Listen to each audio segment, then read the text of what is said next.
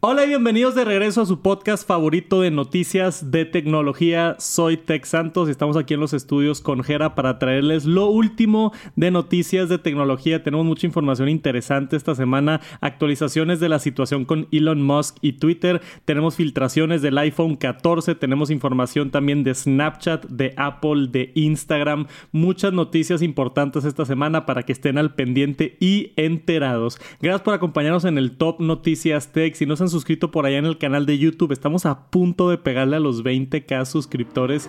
Yo creo que esta semana sucede si nos echan la mano los que no están suscritos todavía. Gracias por acompañarnos. Un saludo a los que están por allá en Spotify y Apple Podcast. Y vamos a arrancar con el TNT número 85.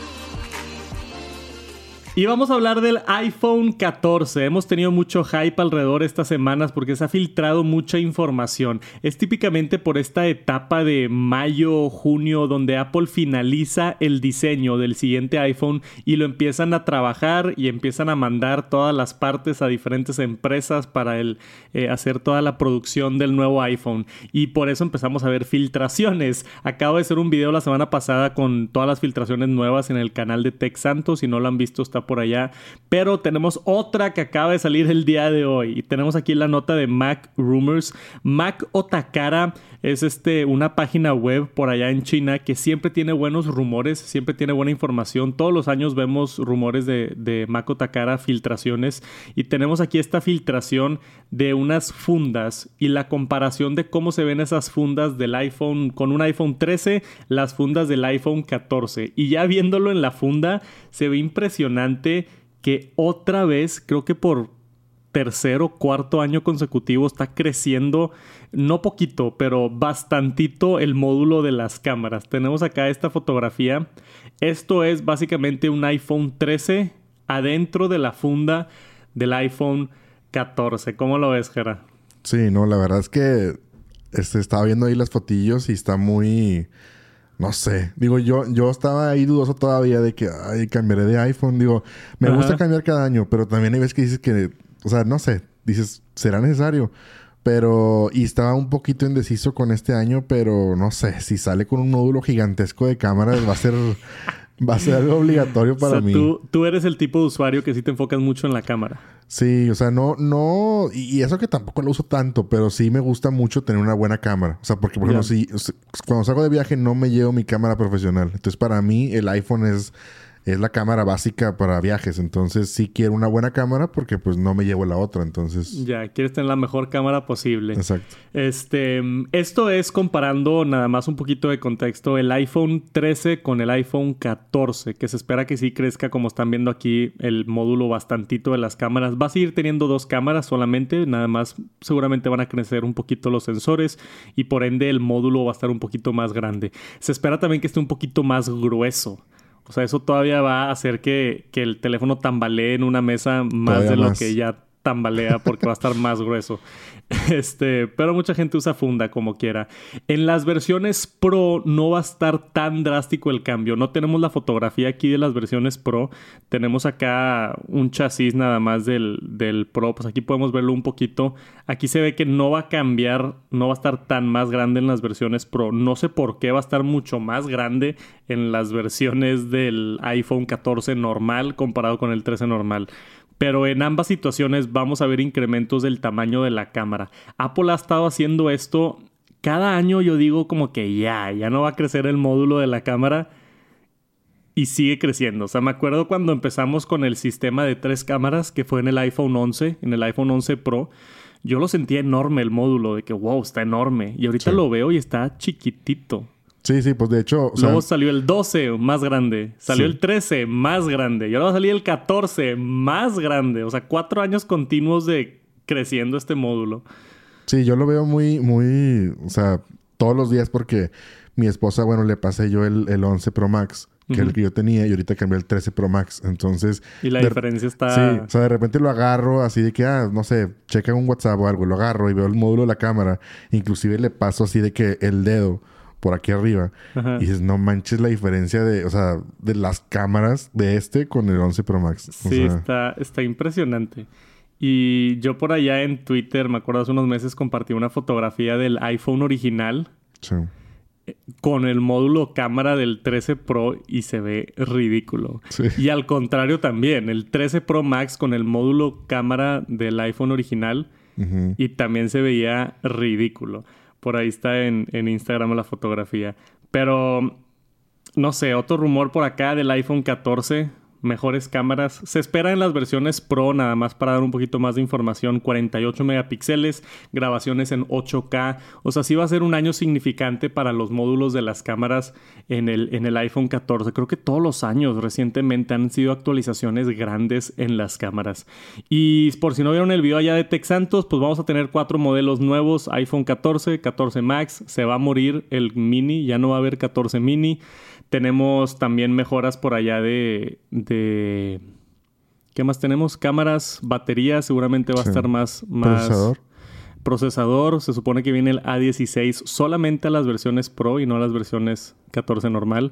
Que eso está bien interesante. Es la primera vez que Apple hace, hace eso de diferenciar los iPhones con procesador. Yo creo que va a ser el año donde más va a haber diferencia entre el Pro y el 14 normal. También el Pro va a recibir el nuevo notch con la píldora y el agujero y los, los otros se van a quedar iguales. Va a ser un año interesante. Yo creo que va a haber muchos cambios este año que no nos esperábamos en la línea de iPhone. Y pues yo estoy emocionado de ver, de ver qué sale. Esperemos que salgan más rumores. No tantos, pero esperemos más. A mí me gusta tener una dosis este, bastante exacta de rumores. Porque hay veces que hay muchas filtraciones que se te arruina todo y ya no está divertido el evento. Sí pero a veces hay tan pocas filtraciones que como que no crea ese hype. Entonces me gusta estar como que hypeado así. Hasta a veces pienso que Apple le hace adrede, ¿no? Sacan una filtración así al mes, nada más para emocionarnos y luego ya el lanzamiento completo. este, hasta ahorita los últimos eventos han estado muy bien. Siento que ha habido filtraciones divertidas para poder platicar y, y, especular y divertirnos y hypearnos del evento, pero no tantas así como que se ahorrine. Yo me acuerdo del en el iPhone 10S fue que creo que unas semanas antes o un mes antes se filtró por completo. O sea, se filtraron las imágenes promocionales del iPhone. La única vez que yo he visto que pasa eso. O sea, las imágenes que muestran en el escenario, no sé si te acuerdas, se filtraron por completo. Estuvimos platicando de eso acá en el, en el canal. Creo que fue el, año que empecé Tech Santos o, o, un año después de que empecé Tech Santos.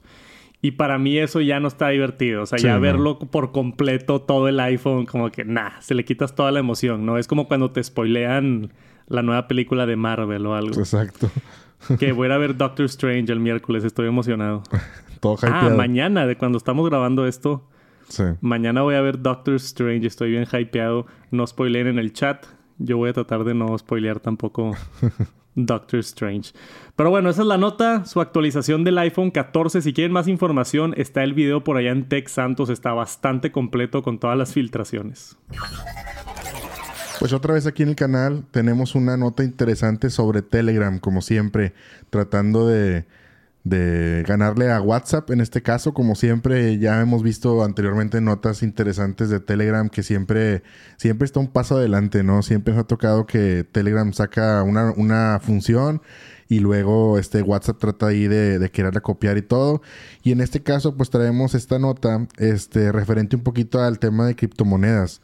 Eh, en este caso, pues Telegram ya va a permitir transferir este, una criptomoneda que se llama TON que al parecer esta criptomoneda estuvo un poquito, la estuvieron manejando ellos antes. Hubo un proyecto que se llamaba, viene aquí abajo, eh, The Open Network se llama ahorita, por eso es T-O-N. Pero antes era, si viene acá, Telegram Open Network. Entonces le cambiaron el nombre. Pero este, esta, esta criptomoneda pues va a ser como que la criptomoneda que vas a poder compartir a través de, de Telegram. En este caso aquí viene un videito este, que estábamos viendo. Que realmente, bueno, como funciona ahorita, al parecer ya está funcionando, no sé si a todos, pero está funcionando a través de un bot de Telegram que no sé, no, no sé si estén muy familiarizados con el tema de los bots, pero están un poquito complejos. Pero bueno, puedes agregar ahí tu wallet y puedes ahí hacer transferencia a través de, de, esta moneda que se llama TON.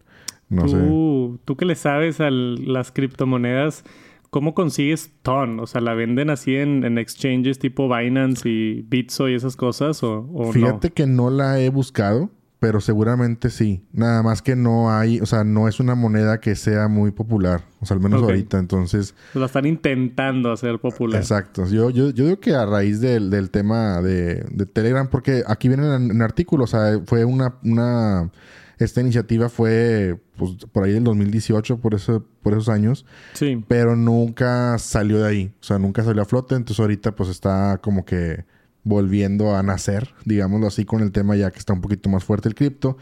Pero no sé realmente, fíjate, eso no, no me fijé si estaba ahorita en Binance o algo así. En Bitso no está. Pero en Binance puede ser que esté. O digo, hay muchísimas más exchanges donde puedes comprar. Pero aquí el tema es, digo, al parecer no puedes comprar dentro de la aplicación lo que puede hacer es transferir. Entonces, obviamente, pues mandas desde tu, de tu wallet donde tienes el ton, lo mandas ahí a, Telegram y ya de Telegram lo puedes. Todo dentro de la red social, o sea, dentro de la plataforma de mensajería. Que, que, es lo interesante y es lo innovador. O sea, en, en. Yo creo que eventualmente vamos a ver la opción de poder mandar Bitcoin a través de WhatsApp. Sí, o de mandar Ethereum o Litecoin o lo que sea. Porque se está haciendo más sencillo gracias al blockchain y criptomonedas y todo, la transferencia de dinero, ¿no? Este, y que esté regularizado en el blockchain y transparente y todo. Y como estabas diciendo al principio, Telegram siempre un paso adelante, siempre innovando. No sé qué tan popular se haga esto de Toncoin. Yo dudo que agarre mucha popularidad, pero el hecho de que lo están haciendo y están innovando y están jugando con criptomonedas dentro de Telegram ya es bastante. O sea, ya es la única empresa que yo conozco que está haciendo este tipo de, de transacciones dentro de la empresa.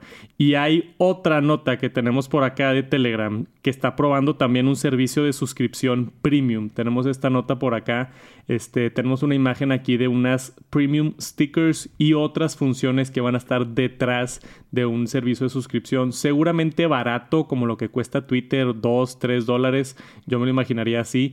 Todavía no tenemos mucha información de la lista completa de servicios ni de cuánto va a costar, pero están probando esta, esta gama como premium para tener la mejor experiencia en Telegram. Entonces definitivamente está haciendo jugadas Telegram que yo no veo a WhatsApp haciendo. Sí, no, es que Telegram es, o sea, mucha gente lo ve como una plataforma de mensajería más, pero en realidad es una plataforma gigantesca. O sea, tiene, o sea, por ejemplo, ahorita hablando de los bots, en este caso de, de, de cripto, de wallet, pero hay infinidad de bots. O sea, es como si fuera, digo, no al grado de Discord, pero tiene muchísimos bots. Es tipo un Discord. Sí, o sea, puedes hacer comunidades, puedes hacer listas de difusión, o sea, cosas que no puedes hacer en WhatsApp las puedes hacer aquí. Entonces, yo creo que sí, pues siempre le están, digo, también otra cosa, Telegram es, que yo sepa, no tiene otro ingreso por otro lado. Entonces, o sea, no hay publicidad en Telegram. Entonces, pues de alguna manera tienen que subsistir. Sí. Y yo creo que la manera de poner una suscripción ahorita, pues agregándole algunas opciones ahí, pues va a ser a través de esto, ¿no? Pues sí, para los fans de Telegram que quieran emojis o ciertas funciones, o como Twitter que te deja cambiar el color del icono, o sea, ciertas cosas que no son esenciales para utilizar la plataforma, la puedes usar gratis, pero si quieres funciones extras, innovadoras o que tu perfil se vea un poquito diferente, para como presumir que tienes el Telegram Premium, este, está esa opción también. Está demasiado interesante lo que está haciendo Telegram con todo esto. Están innovando bastante la mensajería y en mi opinión están años adelante que WhatsApp. Desafortunadamente, como siempre digo, en Latinoamérica ya estamos acostumbrados a WhatsApp, todos usan WhatsApp. Recientemente vimos que WhatsApp ya está a punto de permitir poder ingresar en diferentes teléfonos y tener creo que cuatro dispositivos activos con tu misma cuenta, que eso va a estar... Ya, ya, que esté eso, voy a estar un poquito más feliz con WhatsApp. Sí, la neta. Para poder darte de alta tu WhatsApp en la computadora y en el iPad y en el iPhone y en tu Samsung y tener todo lo mismo sincronizado con tus mensajes. Estoy esperando muchísimo eso, que lleva en beta ya un rato. Yo creo que deberíamos de ver que salga pronto. Pero Telegram le sigue dando duro a WhatsApp. En el 2021, Apple con sus nuevas computadoras de M1 y M1 Pro rompió todos los récords de ventas de Mac a un nivel histórico. O sea, estaba bastante estancado. No iba de bajada, pero tenían más o menos las mismas ventas todos los años, desde el 2018 hasta el 2020. Y luego 2021 casi se duplicaron las ventas por el éxito del procesador M1 y M2. Tenemos esta nota por acá ahora de Mac Rumors que dice 50% de estos nuevos usuarios que entraron y el éxito que ha tenido la Mac han sido nuevos usuarios de Mac. O sea, de, todas las ventas que tuvimos, específicamente esta nota está mencionando el segundo cuarto de 2022, pero yo creo que también mucho del 2021. El 50% de las personas comprando Macs M1 son nuevos clientes. O sea, esto para Apple es tremendo. Esto es una adquisición de clientes enorme. Eso significa que mucha gente de Windows se está pasando a Mac o mucha gente que no había tenido una computadora en su vida está escogiendo Mac sobre Windows porque no hay muchas plataformas de computadoras. O es Windows o es Mac. ¿Cuánta gente conoces con una laptop de Linux? No, nadie de hecho. Yo exactamente a cero personas. Sí. Entonces, eh, si no es uno, es el otro, ¿no? Entonces, si la mitad de los clientes están escogiendo si la mitad de los clientes nuevos de Apple son, son Mac, significa que no son de Windows. Entonces definitivamente funcionó el M1. Yo he dicho en mis reseñas de computadoras con M1, M1 Pro, son las mejores laptops y mejores computadoras que ha hecho Apple los últimos 20 años. Le están rompiendo, rompiendo con el poder por watt que están ofreciendo. Increíble la batería, increíble el hardware, las nuevas pantallas de las laptops, 120 Hz, 4K, todo lo que quieres en esta vida agregaron puertos. es, una cosa ridícula. En serio, es, el mejor momento ahorita para comprar una Mac. Y se nota porque están haciendo mucho dinero. En el segundo cuarto del 2022, de 9.1 mil millones, subió a 10.4 mil millones. No suena como mucho, un incremento de 12%, pero hablando de mil millones es... Sí, es mucha lana, güey. o sea, vender el 12% más es, mucha lana. Y esto fue nada más en el 2022. En el 2021 los números estaban mucho más impresionantes. Pero lo importante aquí es eso mismo que los nuevos usuarios este, están escogiendo Mac sobre Windows. ¿Tú crees que es por, por esto, por el software, por hardware, por una combinación de todo?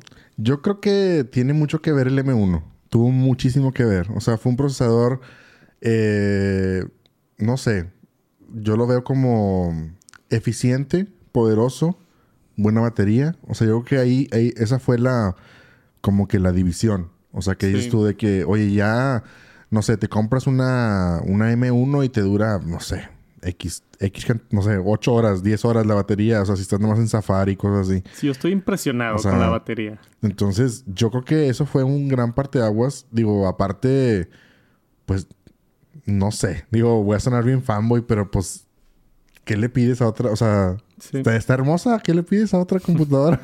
Yo me he dado cuenta hablando de la batería y tú, también has visto, me vengo aquí a trabajar al estudio de Tech Santos sin el cargador de mi laptop.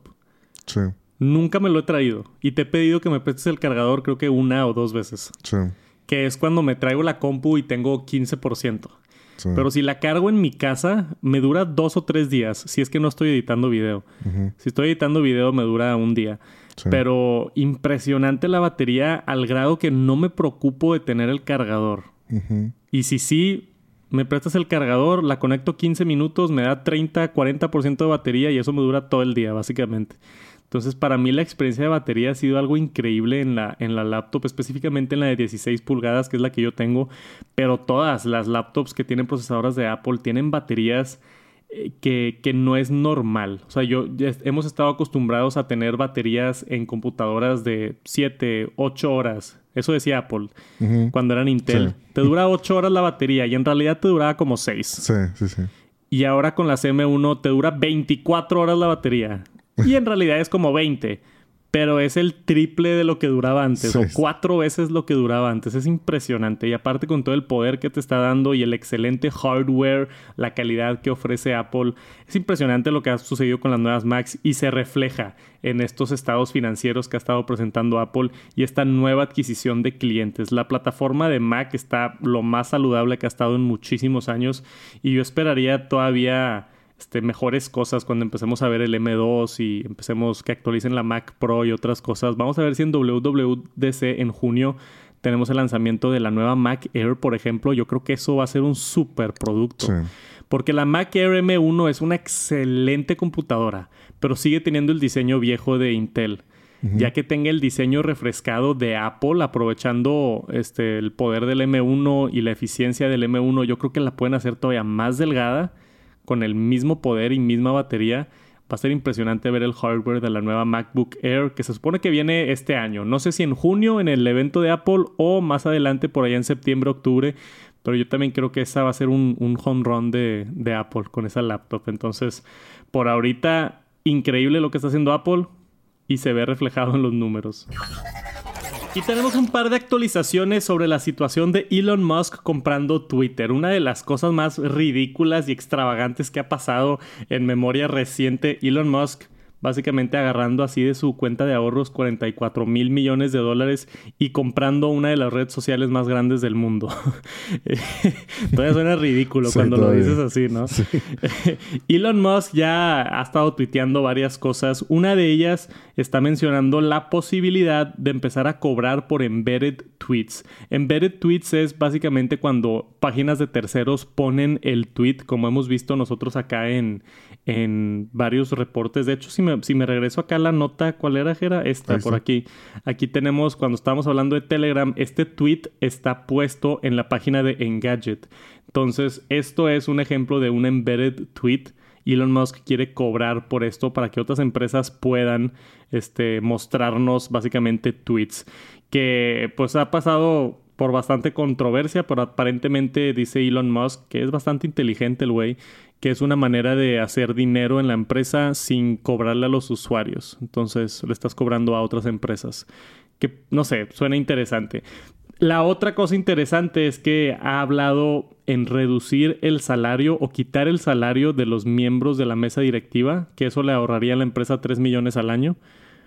No sé cómo se sientan los, los miembros de la mesa directiva de esa decisión, pero Elon Musk vino a hacer cambios. Sí.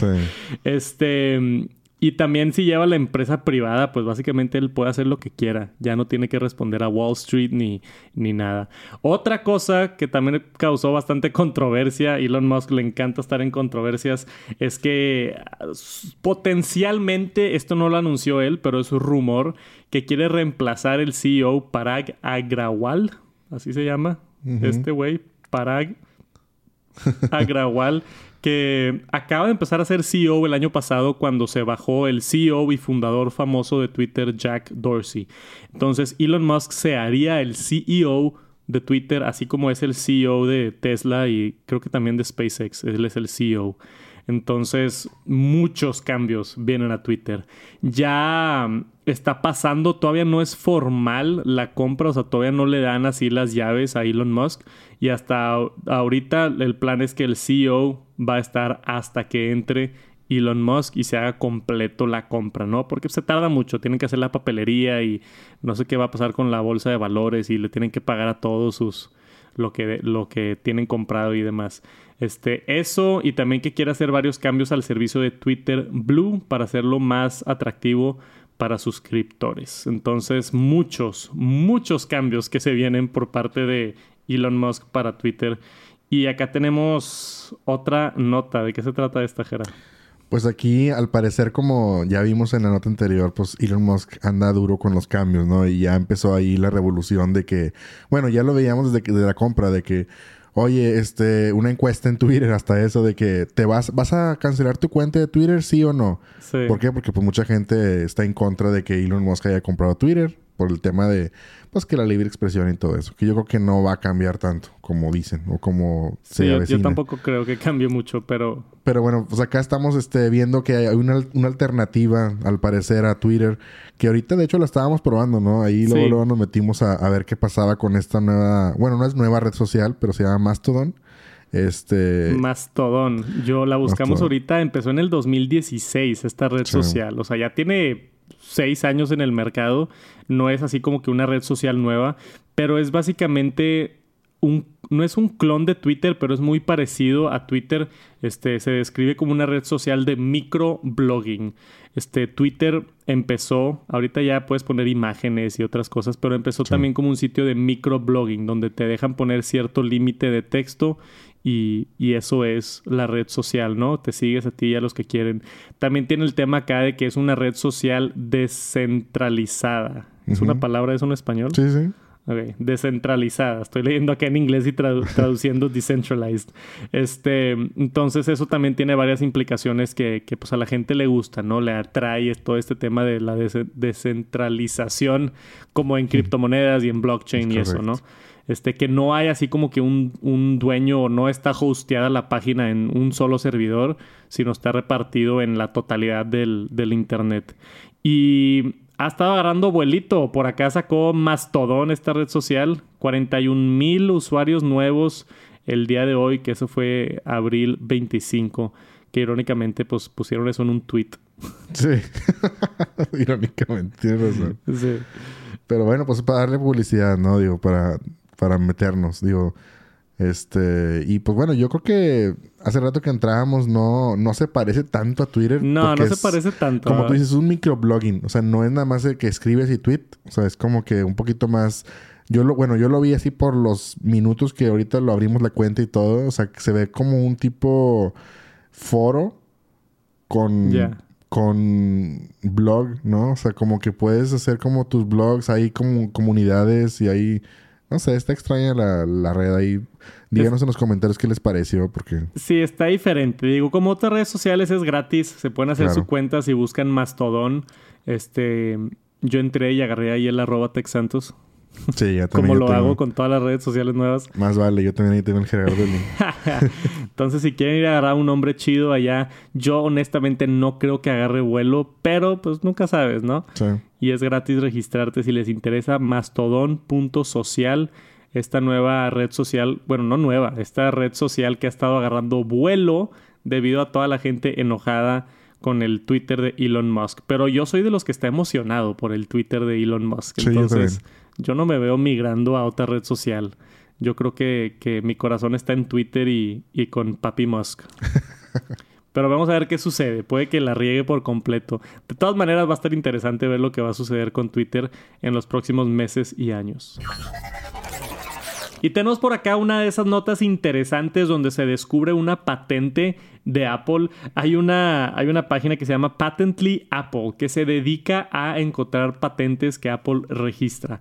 Por ley, Apple cuando quiere patentar una innovación o patentar un producto, lo tiene que meter en el sistema de Estados Unidos, que es un sistema público para ver las patentes. Entonces hay gente intensa como estos güeyes que se meten a ver todo lo que Apple mete de patentes. Mete miles y miles de empresas al mes, digo, de patentes al mes, y de repente surgen unas interesantes como esta.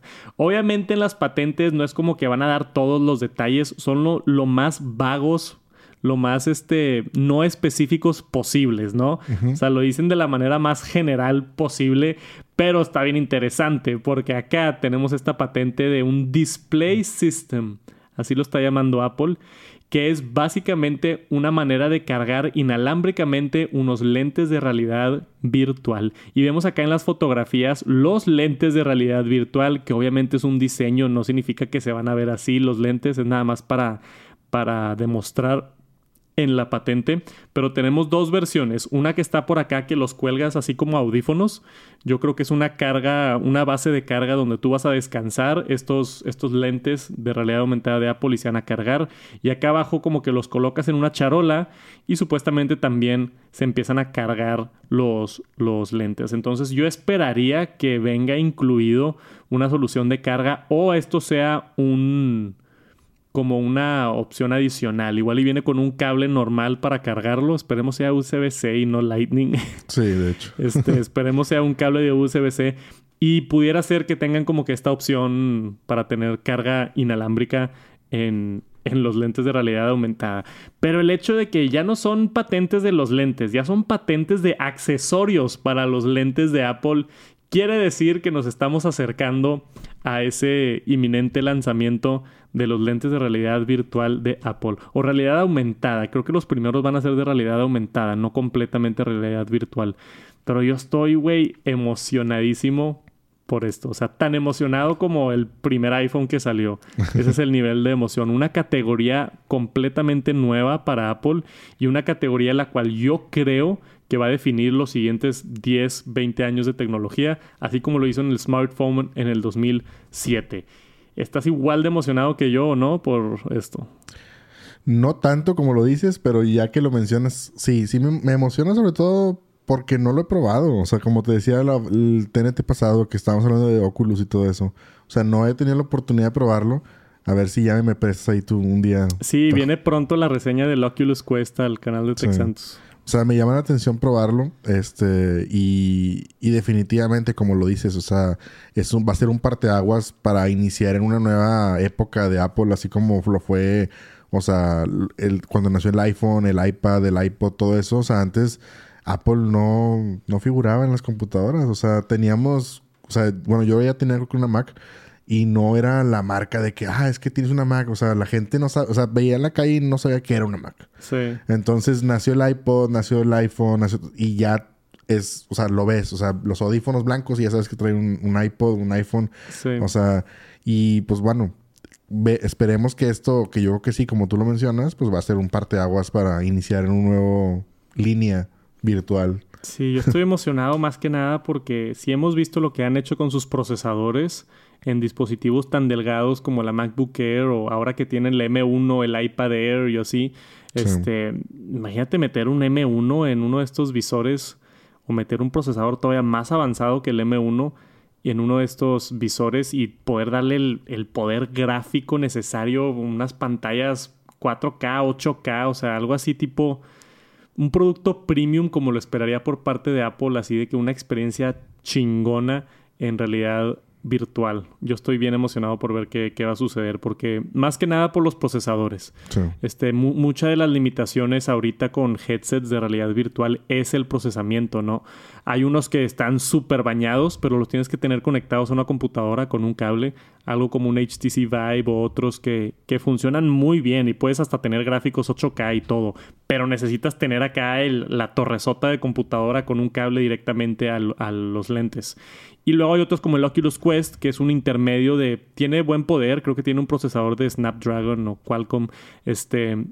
Pero pues no es el poder así de una computadora que te va a dar toda la fidelidad de gráficos, ¿no? Para tener la ilusión, la mejor ilusión en realidad virtual es que tener los mejores gráficos posibles, ¿no? te sientes más inmerso en el mundo virtual cuando está de mucho mejor resolución y se ve mucho más real. Entonces yo estoy bien emocionado por, por Apple metiendo esos procesadores en sus, en sus lentes de realidad aumentada y de realidad virtual. Y pues este accesorio de carga no me emociona tanto, me emociona más como que, el, hecho, de que ya viene. Si, si, están patentando accesorios de carga y cables y maneras de cargar esta cosa, es porque ya lo tienen el, los lentes o ya están a punto de definirlos. O sea, ya están viendo a ver qué, cómo lo vamos a cargar o cómo otras cositas, ¿no? Pero seguramente ya tienen al menos prototipos ahí escondidos, algún equipo en secreto trabajando de Apple. Y eso es lo que me emociona a mí. Se viene pronto el futuro de la realidad virtual con Apple.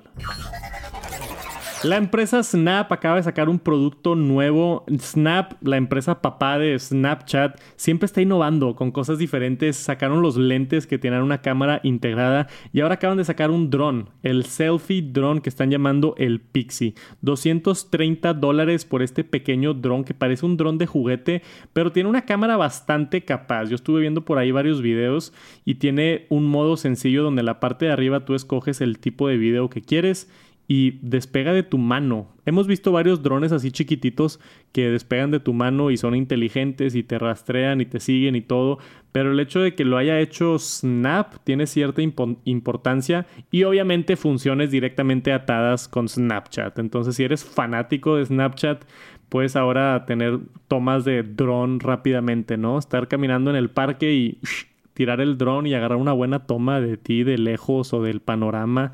Este, Y aparte tiene efectos como speed ramps, jump cuts, 3D bounce, o sea, le puedes poner muchas cosillas por allá.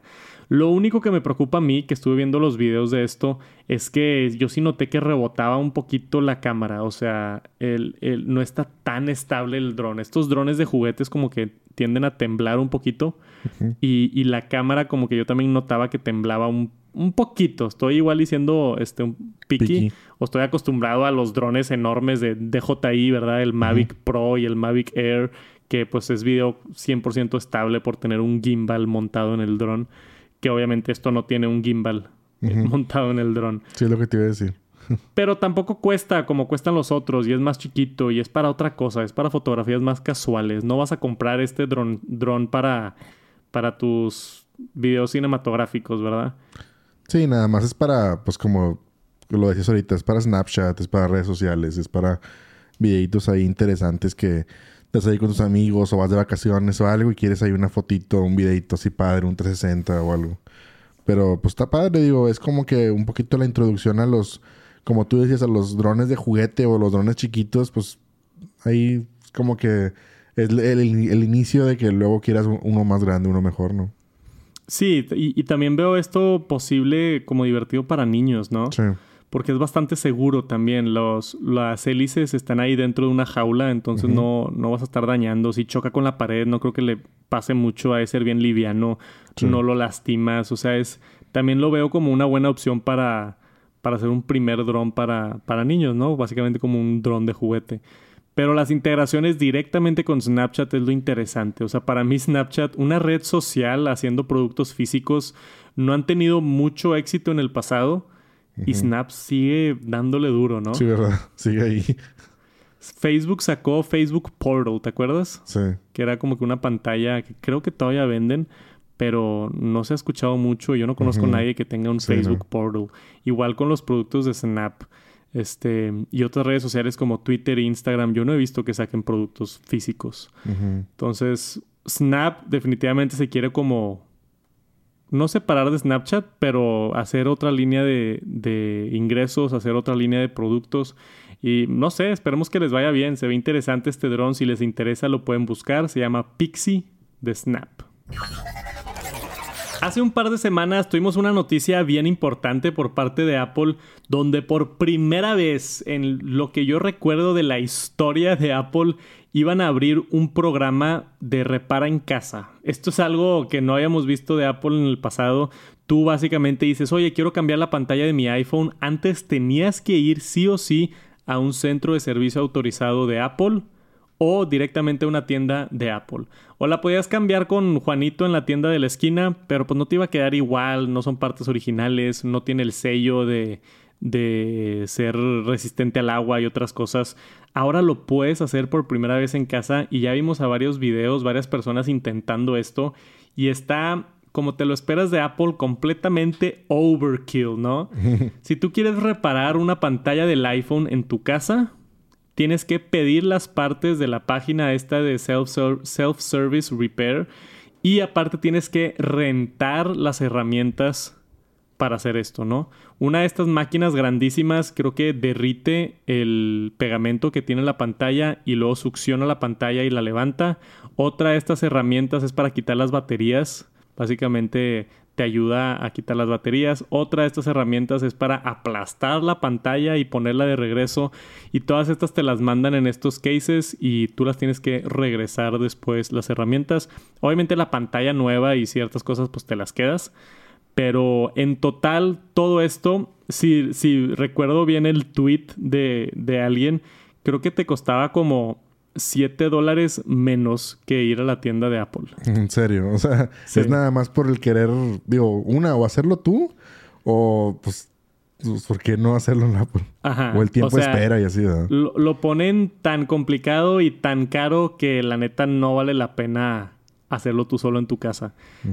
Si quieres, te puedes ahorrar 6 dólares y pelártela básicamente aprendiendo cómo se utilizan estas cosas y abriendo la pantalla. Y obviamente si lo rompes pues yo no sé qué sucede ahí si te cubre la garantía o no. Si Apple lo rompe pues es culpa de ellos. Pero si tú lo rompes en tu casa no sé si aplique o no te puedes meter en problemas. Y por ahorrarte tan poquito dinero o en ciertos casos creo que ciertos productos hasta estaba un poquito más caro.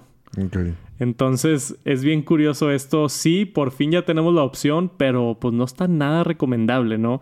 Yo creo que esto es no para el individual, sino esto es para Juanito en la tienda de la esquina, ¿no? Sí. O sea, esto es para alguien que compre estas herramientas de Apple y dé el servicio de reparación de pantalla y poder básicamente o fácilmente este, ofrecer cambios de, pantalla y de batería y las, las correcciones o cosas fáciles que puedes cambiar en un iPhone.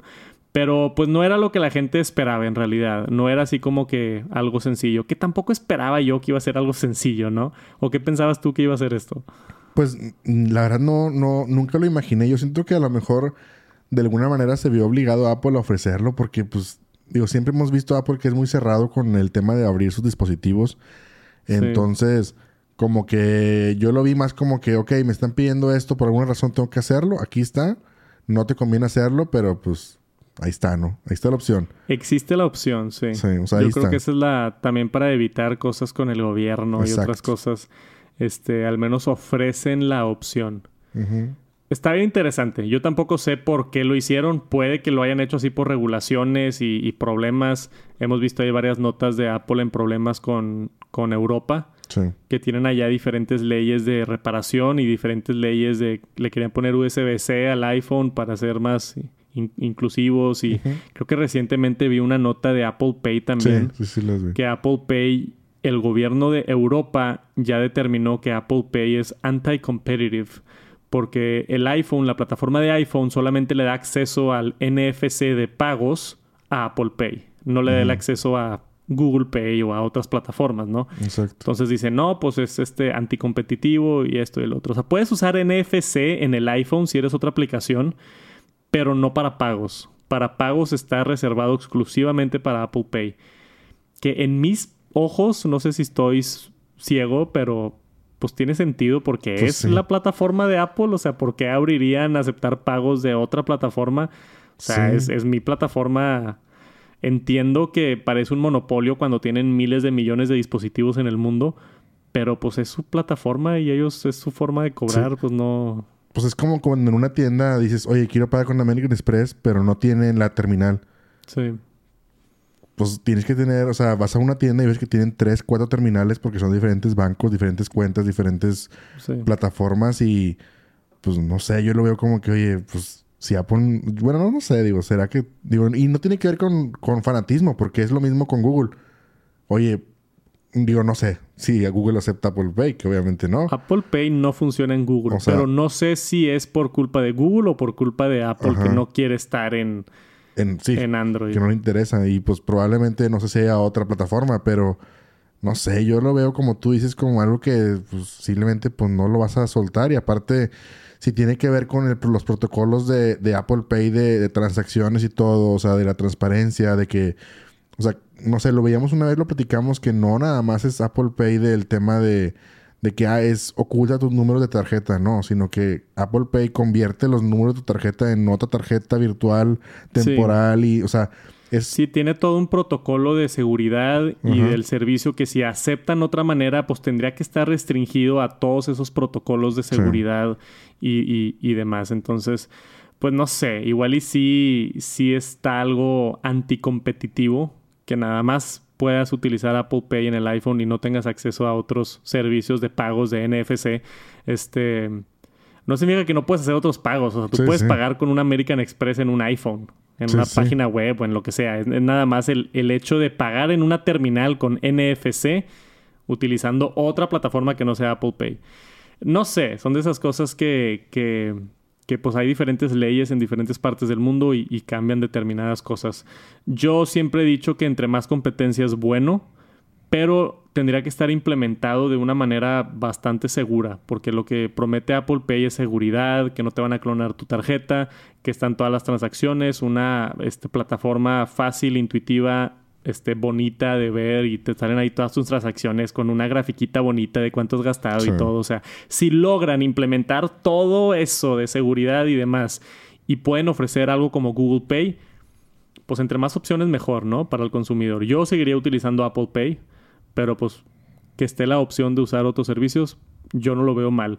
Este, y Apple se pudiera haber forzado a implementar otros servicios si es que pasan estas leyes en Europa y, otras cosas. Apple siempre está en este tipo de, problemas, ¿no? Digo, creo que es normal de ser una empresa tan grande, este, te vas a meter en estos, en estos líos, pero no sé ni de qué empezamos a hablar de la nota. Ah, de la reparación de los iPhones. Sí. Sí, no, bueno, de todos los líos que se mete, se mete Apple, pero ya está funcionando. Si vives en Estados Unidos, puedes reparar el iPhone en tu casa. Si te interesa como hobby o como para aprender o algo, lo pues puedes hacer como opción, pero yo creo que para el 99% de personas llévalo a una Apple Store y ya. Te va a costar casi lo mismo y le va a quedar mucho mejor al experto que a ti intentándolo en tu casa por primera vez. Tenemos un par de nuevas funciones en YouTube que yo, siendo un youtuber, me emociona muchísimo. Y también es importante que, lo sepan ustedes si es que ven YouTube, que yo creo que es la mayoría del mundo.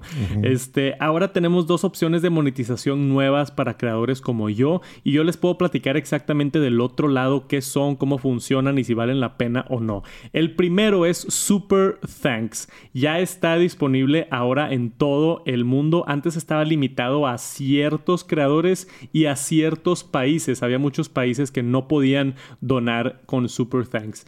¿Qué es Super Thanks? Es básicamente Super Chat. Yo que hago directos todas las semanas, pues recibo ahí amablemente de muchos de ustedes este, varias pequeñas propinas y donaciones y a veces no tan pequeñas. Hay raza que de repente me echa 500 pesos o así, que lo aprecio muchísimo y un saludo a todos. Este, ahora puedes dejar eso, pero en un video fijo, no en un en vivo, ¿no? Y estos ya me empezaron a llegar a mí también. Este, yo siempre los contesto. Yo tengo esto habilitado ya desde hace un par de meses. Siempre me meto a contestarlos porque pues es raza que está dejando una, una propina, ¿no? Yo veo esto a la par con, no sé, estás caminando en la calle y ves a alguien tocando la guitarra y le tiras 10 pesos, ¿no? Entonces estás en el internet, en YouTube, ves un video de Tech Santos de tips del iPhone que te cambia la vida y y ahora estás bien agradecido y dices, ¿sabes qué? Me cayó bien este cuate y me donas 20 pesos con un super thanks o 30 pesos o lo que quieras. Este es una manera para nosotros los creadores de poder subsistir un poquito más. Yo siempre he mencionado que para mí los miembros este, y super chats y ahora super thanks son bien importantes porque para mí representa un básicamente como un salario, como algo fijo, ¿no? Porque los anuncios de YouTube, hablo mucho de esto en los en vivos, pero no, creo que nunca he hablado de esto acá en el TNT. Los ingresos de YouTube varían drásticamente. O sea, puede que un mes me vaya muy bien, en diciembre hice mucha lana y luego en enero gané tipo un tercio de lo que gané en diciembre. Entonces imagínate, estoy inventando, pero ganas 10 pesos un mes y luego el siguiente mes ganas 3 pesos. Sí oye, tienes costos y gastos y le tengo que pagar a Jera, si no se me muere de hambre. este, entonces, para mí, tener, aunque ahorita es pequeño, pero mi meta es llegar a mil miembros y tener más constante así, tener como que un, un sueldito base yo me puedo asegurar y planear mejor y poder invertir más en contenido. La mayoría de los productos que ven en el canal yo los compro con mi dinero para hacer reseñas. Ahora estoy invirtiendo mucho en nuevas cámaras, nuevas luces, ¿no? o sea, todo, ¿no? Entonces yo aprecio mucho este tipo de, de donaciones que ahora se pueden hacer en videos. Si es que están en una buena situación económica, obviamente van primero ustedes antes que ayudarle a algún youtuber en el internet, pero hay mucha gente que, que tiene la opción, ¿no? De decir las gracias con 20, 30, 50 pesos y lo apreciamos tremendamente de este lado. Super Thanks ya está disponible, te puedes meter a cualquier video de Tech Santos. No tengo que estar en vivo, cualquier video, abajo hay un botón que dice gracias y ahora lo que me gusta es que puedes dejar un mensaje personalizado. Que eso también se me hace chido. Antes nada más salía como que thanks y salían unos globos y, varias cositas de colores como llamativo para que la raza sepa que tú dejaste dinero. Pero no había la opción de, de, dejar un mensaje personalizado y ahora sí lo hay. Y para mí eso es un cambio bien importante porque yo veo todos los comentarios. A mí me llega una notificación especial cuando alguien deja un super thanks. Y obviamente si alguien donó algo de dinero, pues me aseguro de tomarme el tiempo y leer los comentarios este, porque me llegan miles de comentarios al día. Claro. Pero es una opción muy chida si quieren dar las gracias o si quieren hacer una pregunta en específico, pues dejar ahí este un dinerito nunca es malo. Ya está disponible Super Thanks para todos y la otra que no tenemos nota, pero me acaba de llegar el correo el día de hoy. Voy a entrar en el beta test de miembros regalados, creo que se llama, o no sé cómo se... La traducción. Es que es gifted members, no sé cómo es la traducción en, español, en español. Pues regalar miembros tal vez, o sea, digo, por lo que se trata la, la, opción. Sí, ahorita tenemos como 180 miembros en Tech Santos. Yo estoy tratando de crecer eso. Va a haber un nuevo show en vivo los miércoles y pues estoy en vivo todos los, todos los domingos también. Entonces, dos, tres directos es mi meta de hacer en, en vivo a la semana. Y poder ir creciendo los miembros. Esto es como en Twitch, donde en Twitch tú puedes regalar suscripciones. Entonces, vamos a decir que quieres ayudar a la comunidad de Tech Santos, en vez de donarme a mí un super chat de 100 pesos, puedes decir, oye, voy a regalar cuatro membresías a la comunidad de Tech Santos. Y es algo bien bonito y bien padre porque mucha gente, raza de la comunidad, quiere ser miembro, pero por diferentes circunstancias no pueden. Por circunstancias económicas o no tienen tarjeta de crédito o están en un país donde no aceptan o no pasa o no, no sé, ¿verdad? Muchas circunstancias donde no puedes dar esos 39 pesos al mes, que es lo que cuesta mi membresía. Y, y, el hecho de que alguien pueda regalarla y apoyar a la comunidad, como que crea este sentido de comunidad chido, ¿no? Te haces miembro un mes y luego aparte a mí me sirve mucho porque si alguien, no sé, está como que dudando si le gustan los beneficios de la suscripción, el grupo exclusivo de Telegram, los emojis y otras cosas, lo pueden probar por un mes si es que les regalan una suscripción. Y a mí me sirve para básicamente dar un como un free trial. Y así les gusta, pues pueden pagar otros meses y obviamente me beneficia a mí de esa manera. Eh, no me beneficia tanto el que regalen una suscripción, pero me beneficia me beneficia. Pues el free trial. Ajá, el free trial. Si es que les gusta y luego se quedan. Sí. Eh, yo creo que la mayoría de esos no se quedarían a pagar meses subsecuentes, pero uno que otro igual y sí. Y ahí es donde yo gano, ¿no? Donde a mí me sirve esto. Y, y pues entre más funciones para la comunidad, mejor. Yo estoy emocionado con esto de Gifted Members y, y espérenlo muy pronto en mis directos. Estoy en vivo todos los domingos en la noche, a menos de que esté de viaje o algo.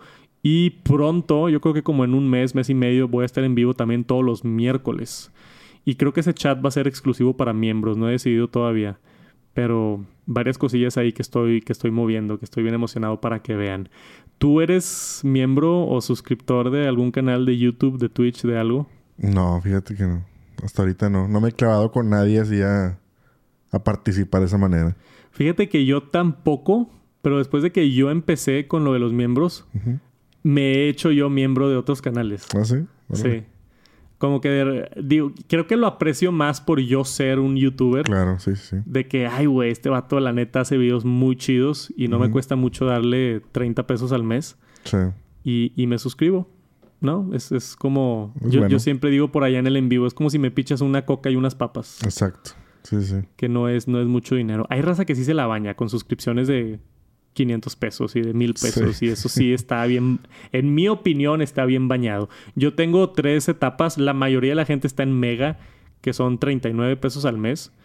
Y luego tengo Giga, que son 150 pesos al mes y tiene otros beneficios. Y luego tengo el de 500 pesos que no tiene ningún beneficio extra, nada más es raza que es buen pedo y, gracias a mis miembros Tera, creo que son cuatro o cinco miembros Tera que tenemos ahorita, que nada más es por buena voluntad y un buen corazón que quieren ayudar por acá. Este, gracias a todos. Y estas nuevas funciones de YouTube ya están disponibles muy pronto. Entonces, si, quieren dar la vuelta por allá a un directo o si quieren dejar un super thanks por allá en YouTube, o no solamente a mí, estoy hablando mucho de mí por mi experiencia, pero también hay otros YouTubers que quizá quieran apoyar, también se pueden dar la vuelta y ayudarle a ellos también. Y hace ratito estábamos hablando de realidad virtual, esos rumores del supuesto headset que viene, los lentes de Apple. Y pronto también la siguiente semana voy a tener la reseña del Oculus Quest 2, o ahora se llama el MetaQuest 2, este, para entrar al metaverso.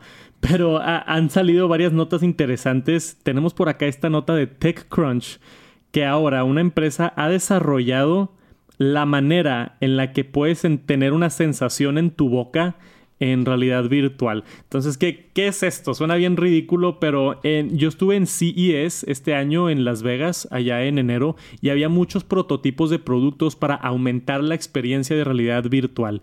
Este, obviamente, pues te pones las gafas y ya estás en el mundo. Te pones unos audífonos 3D y ya tienes el audio así como que 3D a tu alrededor y te, te metes un poquito más al mundo digital. Pero yo vi, por ejemplo, hay unos guantes que están desarrollando varias empresas donde tú te pones los guantes y los guantes te dan pequeñas vibraciones. Entonces, ahora con esos guantes puedes sentir un poquito el tacto en el mundo virtual. Y también hay otros que te pones como que un chaleco y el chaleco vibra. Entonces, si te disparan, el chaleco vibra en el lugar donde te dispararon y te crea un poquito más de sensación. O sea, hemos visto cómo no nada más visual y auditivo, sino han estado desarrollando más cosas para mejorar la experiencia de realidad virtual. Esto es lo más ridículo que he visto. Esto es básicamente algo que se monta entre tu nariz y el y los lentes. De hecho, esto es un Oculus Quest, ¿no? O, se parece un chorro a un Oculus Quest. Y esto es este varias maneras en las que puede interactuar la porción de abajo de tu cara, tu nariz y tu boca.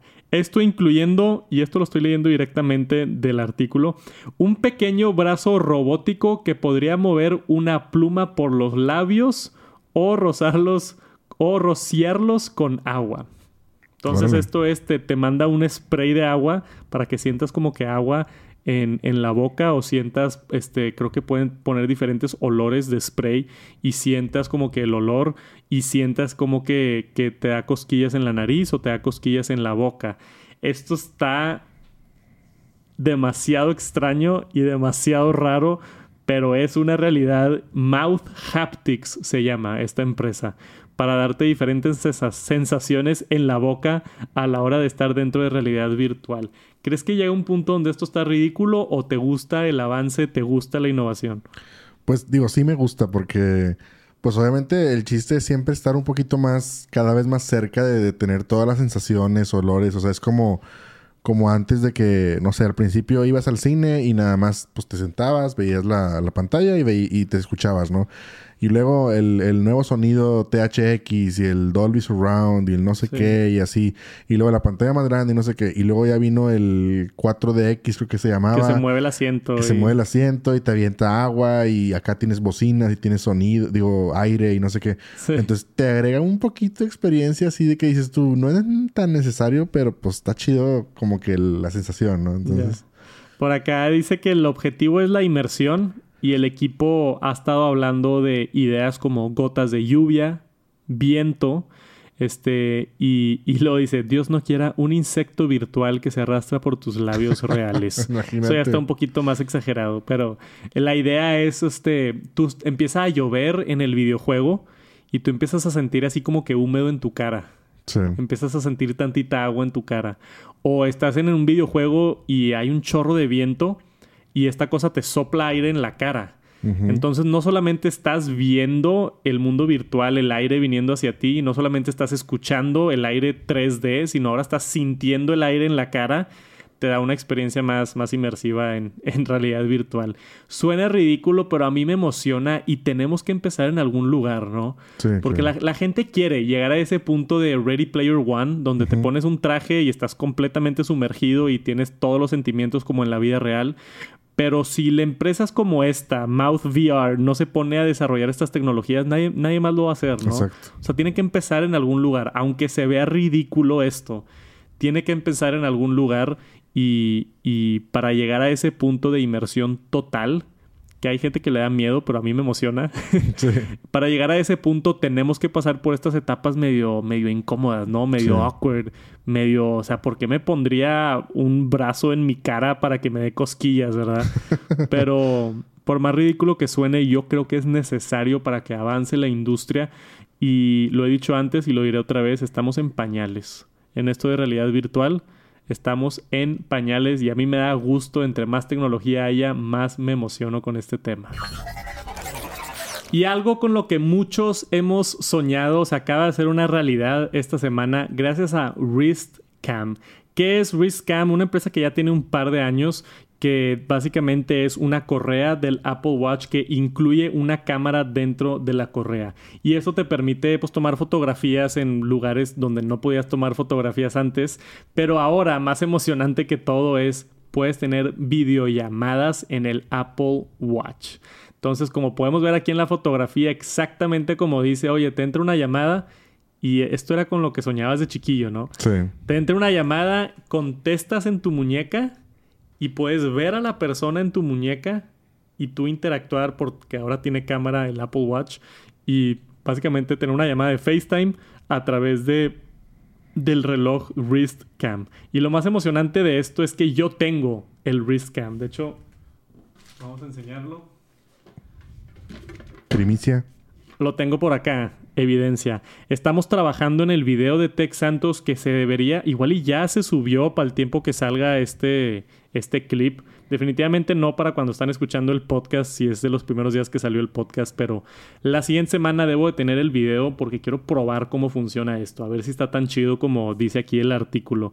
Estoy emocionado por eso, pero ahora tenemos esta Wrist Cam, tiene 8 megapíxeles. Tiene dos cámaras, una de 8 megapíxeles y una de 2 megapíxeles, o sea, una para enfrente y una para verte a ti mismo. Y podemos ver aquí cómo funciona ahora con, con esto. Por ahorita está en beta esto de, de las llamadas en el, en, el, en el teléfono, iba a decir, así acostumbrados estamos. Sí. Las llamadas en la muñeca, este, pero a mí se me hace bien interesante, güey. Cuesta 300 dólares la Wrist Cam. Tampoco se me hace ridículo para tener, este, pues tanto poder. Es algo que creo que mucha gente como que no necesita o al principio dice como que ¿para qué? Pero siento que para ese nicho de personas que les interesa esto pudiera ser algo bien divertido. ¿Cuáles son tus opiniones aquí al respecto desde la perspectiva de un usuario normal tener una cámara así en tu Apple Watch? Pues digo, como tú dices al principio, o sea, definitivamente es algo que, que todos en algún momento soñamos o vimos en, la, en series, películas, caricaturas y todo. Decir, ah, o sea, siempre de que, bueno, al principio eran llamadas, ¿no? De que, ah, haces una llamada con el reloj y eso ya es posible hace años. Sí, se siente, Entonces- te sientes como espía de que... si- Sí, o sea, inclusive a mí me ha tocado que voy manejando, digo, si no tengo el Bluetooth, pero de repente que contestas y vas así en el carro y, Sí, y sí, te sí. sientes así como mini espía, ¿verdad? Pero ahora agregarle el tema del video, pues obviamente es mucho más emocionante porque si de por sí ya una videollamada es emocionante, digo, cuando no tienes muchas videollamadas, pero estás, o sea, ves a alguien a distancia y todo, estás con el teléfono y dices, no, sí, estás hablando y estás viendo a alguien, pues ahora con el reloj, a mí sí me, me atrae la, la, o sea, de tener el producto está chido, o sea, Sí. de poder pues tener esa cercanía y que no tengas que sacar el, el celular y haz la llamada. Una llamada rápida está, está padre. Y claro, no, y obviamente esto está en beta y seguramente va a ir mejorando la experiencia. Este, por ahorita no, no funciona nativamente con el iPhone. Esto no es una llamada de FaceTime. Esto es una llamada a través de la app de Wristcam. Sí. Que pues yo creo que es la única manera legalmente que los dejan hacerlo, ¿no? No es como Sí. que Apple les, les deja entrar al API de FaceTime o así, Sí. porque pues no, no es lo mismo. Pero pues es una aplicación de bastante confianza y pues tienes que descargar la aplicación para tener este tipo de llamadas. Pero me imagino situaciones donde, pues no sé, le dices a tu, a tu pareja o así, oye, márcame por Wristcam en vez de FaceTime y ya. O sea, no es lo más conveniente del mundo, pero pues es lo que tenemos ahorita. No hay ninguna otra empresa en el mundo haciendo esto. Exacto. Sí, en sí. el mundo. Y como yo siempre digo acá, aunque tú veas una empresa ahorita que estamos viendo lo de lo de realidad virtual que te da cosquillas en la boca, este, aunque tú veas una empresa y digas, "No, hombre, eso no lo necesito" o así, o sea, aprecia el hecho de que estas empresas están innovando, están haciendo cosas diferentes, Sí. están este trayendo más oportunidades al mercado y aunque está empezando esto de risk cam y llamadas, yo creo que va a ser una evolución bien importante y eventualmente si podemos llegar a tenerlo así de alguna manera integrado o, o fácil, qué divertido, güey. O sea, y, no sé, estás corriendo y te entra una llamada y nada más de que, ay, ¿qué onda? Oye, ahorita te marco y, y- y te está viendo la persona, ¿no? O sea, Sí. se siente como el, como el futuro. Este, está bien interesante. Vayan a ver el video en Tech Santo, seguramente va a estar más interesante ya que lo esté probando y utilizando.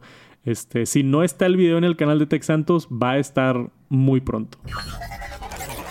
Y siempre nos gusta acabar el TNT con una noticia interesante. Tenemos acá esta de Engadget.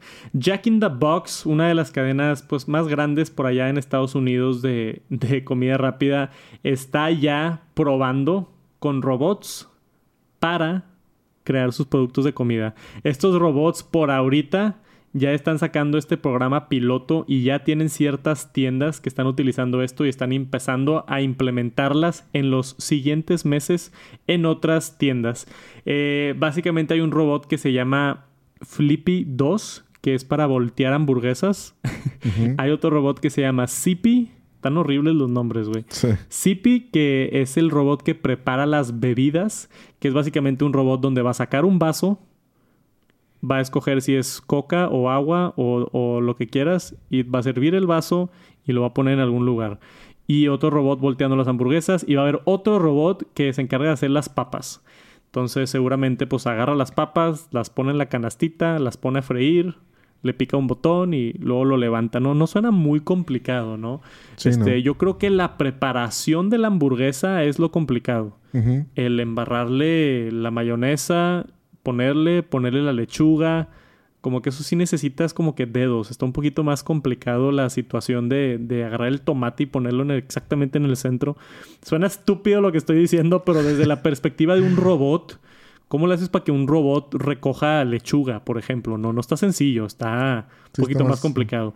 Pero para que un robot agarre papas y las meta a hervir, sí lo veo viable. Y aparentemente ya está viable. Entonces, ya Jack in the Box va a ser de los primeros restaurantes que hace esto.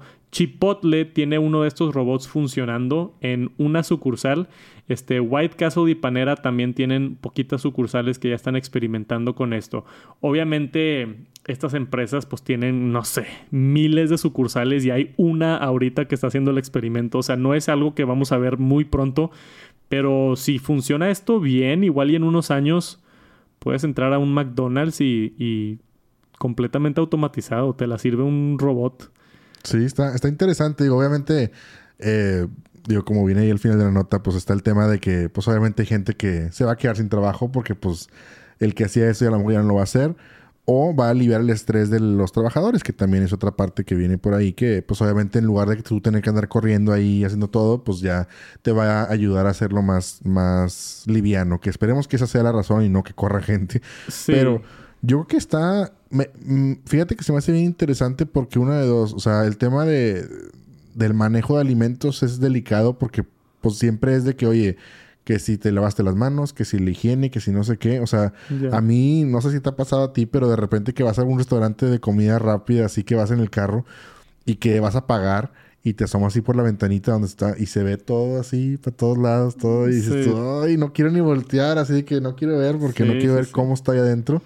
Nada más quiero comer mi hamburguesa y disfrutarlo. Y, fíjate que me pasó, y esto fue culpa de pandemia, pero la última vez que fui a Estados Unidos entré a un Five Guys. ¿Conoces Five Guys o no? Sí es de hamburguesas así, este, este, y papas y comida rápida. Y entré y tienen así el concepto de la cocina abierta donde tú ves a la raza preparando la burger. Y se veía bien y se veía limpio y todo, pero ninguno de los chefs tenía cubrebocas. Ya. Y sé que en Estados Unidos igual ya es diferente y no tienen cubrebocas o así, pero la pandemia también me ha creado este concepto de que ahora me da asco que alguien me esté preparando la comida sin cubrebocas. Sí, cierto. O sea, se echa un estornudo o, tose o algo así y, no sabes qué partículas están en el aire y el vato ahí agarrando tu hamburguesa con la mano y luego se limpia el moco y... O sea, te da algo de... A mí me dio un poquito de asco. Sí, ver a gente no teniendo, no teniendo tapabocas. O sea, no, no sé, igual y eso es nada más efecto de pandemia. Sí. Pero, pero eso también se me hace bien raro. Y no había considerado esa perspectiva de que pues un robot es completamente higiénico. El, robot lo puedes programar a que no nunca toque nada y no esté manchado y pues no, no suda, no moquea, no nada. Entonces no. Está más limpio en teoría. Pero, pues sí, está también todo el argumento de que estás quitando trabajos y todo. Sí, digo, espero que sea más por el lado de no quitar trabajo, sino aliviar el trabajo de los que ya están ahí. O sea, ocupas como quiera, no sé, tus cinco personas que estén ahí, pero en lugar de que anden corriendo, bueno, le vas a quitar un poquito de chamba. Y eso, pues obviamente ayuda a que pues, sea más eficiente el restaurante y todo. Pero sí tienes razón en eso del, del cubrebocas. O sea, ya, pues en Estados Unidos creo que ya es, bueno, al menos en algunos estados, en que cada estado tiene su ley, pero creo que ya no ocupas traer el cubrebocas. Inclusive aquí en Monterrey ya dicen que ya... Ya lo quitaron, sí, en lugares cerrados. Ajá, entonces, pero, sí... Pero, ¿tú crees que para trabajadores debería ser requisito de ahora en adelante? O sea, me da cosa porque digo, oye, pues no era así antes, pero como tú dices, yo me, pasa exactamente, exactamente lo mismo que a ti. O sea, ya veo a alguien sin cubrebocas muy cerca de comida y cosas así. Digo, no debería estar así porque a raíz de la pandemia ya vimos todo lo que expulsamos al estar hablando. Entonces, tú dices, oye, estás hablando y estás preparando un taco, una hamburguesa o algo y pues todo eso está cayendo ahí. Sí, le está cayendo y eso sí nos dejó la pandemia, o sea, literal nos lo dejó. o sea, yo no sé, si yo tuviera un restaurante, así como antes de la pandemia, pues algunos restaurantes los forzan a utilizar los, ¿cómo se llaman? La cofia de arriba. para que no se te caiga el pelo. Sí, sí. Digo, no para que no se te caiga el pelo, para que no tires pelo encima de la comida. Sí. Este, yo creo que el tapabocas ya debería ser también. Sí que es horrible. Y, si alguien trabaja en un restaurante, perdón, este es horrible trabajar con cubrebocas, pero ya no sé, güey. O sea, eso ya para mí ya cambió. Hay ciertas cosas que la pandemia creo que llegaron para quedarse. y, y no sé, se siente, se siente raro que alguien te haga la comida sin cubrebocas. Alguien ajeno también, aparte. Todavía si tu esposa te prepara algo en la casa, pues bueno, compartes la cama con ella y así escupen tu comida y no te das cuenta. No creo que, no creo que afecte de mucho. Pero si vas a un restaurante y una persona ajena que ti, que puede tener algún virus que a ti no te ha pegado y te está preparando la hamburguesa con sus manos sin guantes y sin cubrebocas y sin nada, está. Sí, yo, yo todavía lo veo, por ejemplo, he ido a no sé, vas a un McDonald's, por ejemplo, que, que voy más seguido por los niños, y todos tienen su careta y cubrebocas. Y me parece excelente porque, pues, te da esa seguridad de que al menos no está tan que no está tan contaminado. Y ya no, ya no digas de, de, COVID. O sea, puede ser cualquier cosa. Puede ser un resfriado. Puede ser otra bacteria. O sea, claro. sí nos dejó muy escamados el tema de la pandemia. Y yo creo que, pues no sé, se me hace algo que sí deberían de implementar. Inclusive yo lo he pensado. O sea, ahora que, viajé, la primera vez que viajé después de dos años, y yo quiera viajar mínimo unas tres veces al año, o sea, de vacaciones o algo, y viajé y me sentí, dije, yo creo que voy a seguir usando el cubrebocas en los aviones. Porque no sé si te pasa a ti, pero a mí me pasaba que, llegaba con la nariz congestionada, inclusive hasta me daba un poquito de gripa o algo así después de viajar. Sí. ¿Por qué? Porque obviamente es pues el aire reciclado y todo del avión. Entonces dije, oye, pues lo voy a seguir usando. O sea, en los aviones no me molesta traerlo. O sea, y lo voy a seguir usando. O sea, obviamente es nada más traerlo mientras no estés comiendo, pero no sé, yo creo que también, tanto cosas buenas, tanto cosas malas dejó la pandemia. Yo creo que. Claro. Varias cosas se van a quedar. Sí, o sea, como el tema de que, oye, pues no sé tú, pero durante la pandemia, los dos años que vivimos así muy encerrados, a mí nunca me dio gripa hasta hace una semana que andaba así como que con la garganta y así. Sí. Pero no nos enfermamos de gripa porque teníamos el cubrebocas. Sí, porque todos nos cuidamos más y lavándote las manos y cubrebocas y todo. Claro. Este. Y regresando al tema de la nota, pues estos robots que hacen burgers, eh, yo creo que sí, o sea, sí pueden ayudar a otras empresas, pero también sí va a reemplazar trabajadores. O sea, si tú eres el dueño de un restaurante, no vas a pagar un robot y luego seguir pagando los mismos 10 sueldos. Pues sí. O sea, igual y dejas ir unas dos personas y pones el robot, ¿no? Para ayudar. Igual y pones al robot. Pero para mí el, el tema de robots reemplazando humanos siempre con nuevas innovaciones se pierden trabajos, pero se crean trabajos también. Hay gente que tiene que estar administrando estos robots. Hay gente que tiene que estar dándole mantenimiento a estos robots. Hay gente que tiene que estar vendiendo estos robots. Estas empresas que hacen los robots, pues no existían antes y están creando empleos. O sea, también no, no sé si se vaya más hacia un lado que el otro, pero también crea empleos. No es nada más como que está quitando empleos. Y mientras sea en colaboración, este, de ok, el robot hace las papas, pero todavía tienes ahí a 10 personas chambeando y atendiendo a la gente y todo, este, creo que no hay mucho problema. En unos 20, 30 años, si es que llegamos a ese punto donde tú entras a un McDonald's y no hay ningún humano trabajando en el McDonald's, ahí así me daría un poquito de miedo. Sí, sí, sí, sí. Así de que un robot te toma la orden de que, ah, ¿quieres la, Big Mac con las papas grandes? Ok, tú, tú, tú, pagas, metes la tarjeta y los robots en la cocina se empiezan a mover. y, de la nada sale la charola con tu Big Mac y las papas. Eso ya está bien un poquito distópico. Sí, pero pues yo que eventualmente vamos a... Sí, sí va a suceder. Pero ahí, ahí me daría un poquito más de miedo. Sí, pero miedo a qué? Miedo a que... a que perdamos muchos empleos o perdamos el sentido de contacto, De humano, contacto humano. O, ese tipo de, de cosas, ¿no? No es lo mismo llegar a... Que bueno, también te toca gente de mal humor, que eso es horrible. y entiendo porque no son los mejores trabajos del mundo, pero... Sí. A mí me pone bien feliz cuando llego a un Carl's Jr. o un McDonald's o así y la persona que te atiende es de que, hola, buenos días, ¿cómo Sí. estás? Y es de que, güey, qué, qué buen pedo. O sea, está, Sí. está de buen humor, me pone de buen humor y todo. Este, hay veces que es al revés, que te atienden Sí. mal, de que... Y digo, nunca sabes, igual y se peleó con su esposa o, Claro. o tiene problemas en la familia o, o no sé, ¿verdad? Este, un robot es más neutro. Un robot no te va a saludar ni muy amigable ni, ni de mala gana tampoco. Sí. Pero no es lo mismo, aunque programas un robot, no es lo mismo un robot diciendo hola, buenos días y bienvenidos a McDonald's a que sea un humano. Se siente diferente el contacto, el contacto humano. Pueden cambiar muchas cosas, pero creo que nos fuimos en muchas tangentes con esta última, Es como siempre. como siempre, con la última nota. Saludos a toda la raza que se queda hasta el final del TNT. Ese, ese es como que la- el, el sneak peek, ¿no? O sea, al final es como que el bonus del, Sí. del TNT. Ya cuando además nos quedamos cotorreando. Un saludote a toda la raza que se quedó hasta el final del TNT. Vamos a cerrarlo concluyendo con esta nota. Gracias por acompañarnos en esta edición del Top Noticias Tech. Este fue el episodio número 85. Ahí vamos en camino para llegar al grande 100. A ver qué hacemos para festejar ahorita en pues 15 semanas. Si es que sacamos uno cada semana, que son unos 4 meses.